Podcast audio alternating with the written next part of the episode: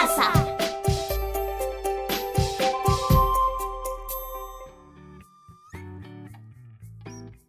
Este programa es para las niñas y los niños de primaria. En la primavera nacen muchas flores, vienen pajaritos de muchos colores. En la primavera, tarararara, larararara.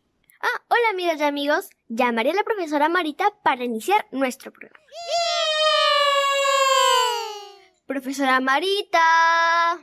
Hola Carola, qué linda bienvenida. Hola niños y niñas de todo el Perú. Qué bueno volver a encontrarnos en un programa más de Leemos Juntos. ¿Te escuché cantar, Carola? Hola profesora. Sí, estaba cantando porque esta estación de primavera me gusta mucho, con todas sus flores, pajaritos. Sí, la primavera es una estación muy bonita. Sí, profesora. ¿Qué leeremos hoy en el programa? Ahora lo descubriremos, Carola.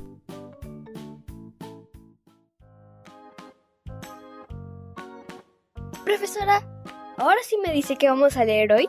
Leeremos una historia que tiene que ver con... mm, Mejor te doy algunas pistas. Me encanta adivinar. Sí, dígame, dígame. Es sobre una estación del año. Primavera, Tibio, tibio. invierno. Frío, frío. Mm, ¿Puede dar otra pista?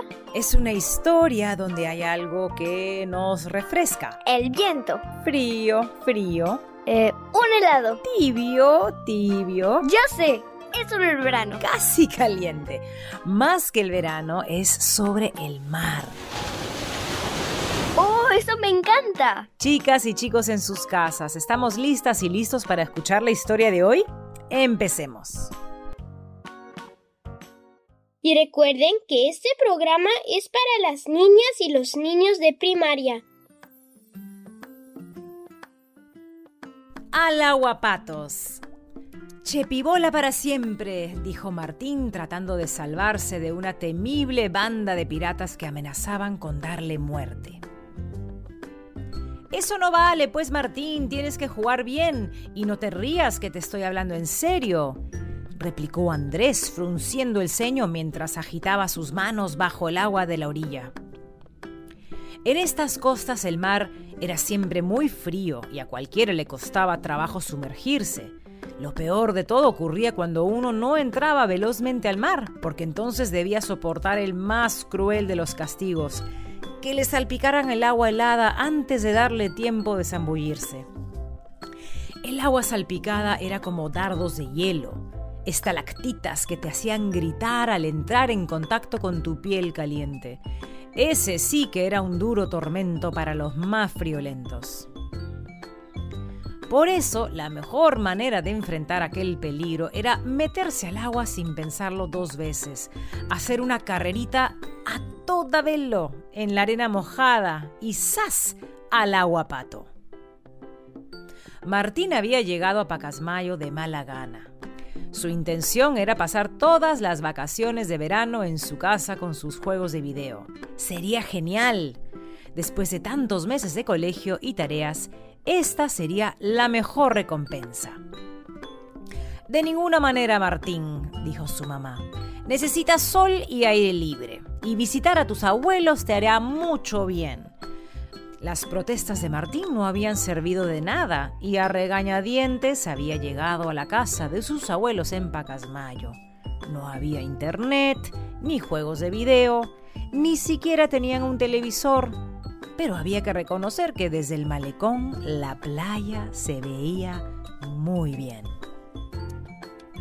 Al día siguiente de su llegada, su primo Andrés llegó a buscarlo con Esteban y Raúl. Martín salió con cara de pocos amigos, pero el sol ya calentaba y había que darle una oportunidad a la playa. La verdad era que estaba rico echarse boca abajo, meter manos y pies bajo la arena seca, sentir el abrigo de los finos granos que desaparecen como por arte de magia entre los dedos. Y qué rico pensar después en cualquier otra cosa. En las musarañas, por ejemplo, o en las malaguas echadas a sus anchas sobre la arena. Entrar corriendo es la mejor solución. Martín soltó la frase muy serio y tomó aire para darse fuerzas.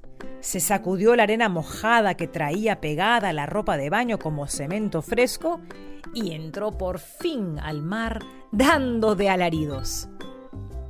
Para que vean que a mí el mar no me asusta, añadió, señalando a los bravos piratas de Andrés y sus amigos. Ya acostumbrado a la temperatura, siguió avanzando entre las aguas pintadas de espuma blanca. ¡Qué frío ni qué frío! Yo soy un valiente, se repetía en silencio mientras gozaba de aquel pequeño triunfo. Decir chepibola sirve solo para salvarte por un momento y chepibola para siempre ni siquiera existe. Eso no se vale aquí ni en la China, aclaró Esteban, haciendo asomar sus dientes de conejo. Mientras tanto, los demás piratas dejaban atrás las olas dando largas brazadas, disfrutando el último baño de marea baja antes de emprender la vuelta a casa. Aquel último baño del mediodía tenía algo de especial. Los chicos de Pacasmayo aprovechaban al máximo cada segundo mar adentro y esperaban el momento preciso para salir corriendo a pechito una ola grande y gorda que pudiera llevarlos hasta la orilla. Antes de salir del mar, Raúl soltó una grandiosa idea. Vamos hasta el banquito. Veamos quién llega primero. A la una, a las dos y a las tres y los pequeños piratas arrancaron a nadar con todas sus fuerzas, pataleando y dando gritos de contento.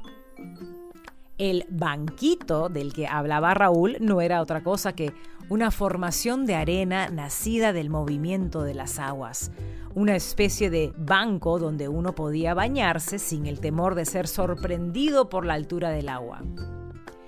Los chicos podían estar muy lejos de la orilla y aún así tener piso sin ningún problema, pues el agua alcanzaba apenas la altura de sus rodillas. Eso sucedía, claro está, con los muchachos de 8 y 9 años, como estos piratas que gozan en el mar. Sin embargo, a los más grandes, de 11 y 12 años para arriba, el agua les rozaba las canillas y podían darse el lujo de jugar con una pelota en pleno océano lanzándola al aire para intentar dibujar con sus cuerpos una elegante tijera o una arriesgada chalaquita. El famoso banquito era un deleite para los más chicos por una simple razón. La fantástica experiencia de hallarse a decenas de metros de la orilla y aún así tener piso. No se comparaba con nada en estos días inolvidables de comienzos de verano. Jugar en el banquito era la mejor manera de terminar una divertida mañana. Chapotear entre las olas, mirar el horizonte que se abría ante sus ojos y aquel viejo muelle de madera donde hace muchos años solían llegar unos barcos enormes desde los puertos más famosos del mundo entero. Martín no pudo evitar dibujar una sonrisa en su rostro. Chepibola de José Miguel Cabrera, Instituto de Estudios Peruanos IEP. A mí me pareció interesante, Carola, cómo Martín encontró una manera de disfrutar la visita a sus abuelitos en contacto con la naturaleza. Sol, playa, arena. Y con sus amigos bueno, lo que se volvieron sus amigos jugando a las carreras, nadando. Y disfrutando un partido de fútbol. Sí, profesora. También ellos usan chip y bola para salvarse de que te atrapen cuando juegas, como usábamos mis amigas y mis amigos cuando jugábamos en la escuela. Y como dice en la historia, no hay chip y bola para siempre.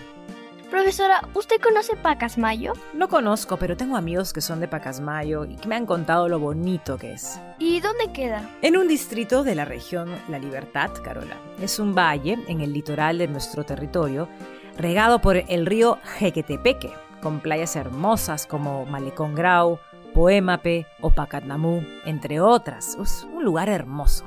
Un día voy a ir a Pacasmayo con mi familia y voy a entrar corriendo al agua para no sentir el frío. Uy, y cuando mi hermanito Santiago entre al mar, le voy a decir, Santiago, al agua patos.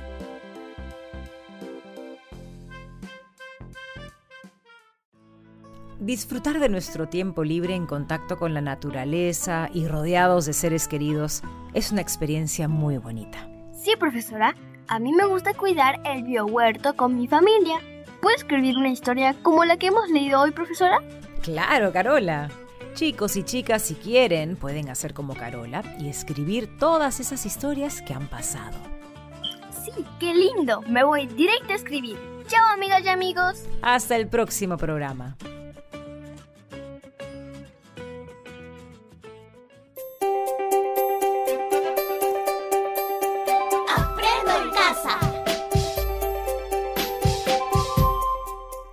Ministerio de Educación. Gobierno del Perú. El Perú primero.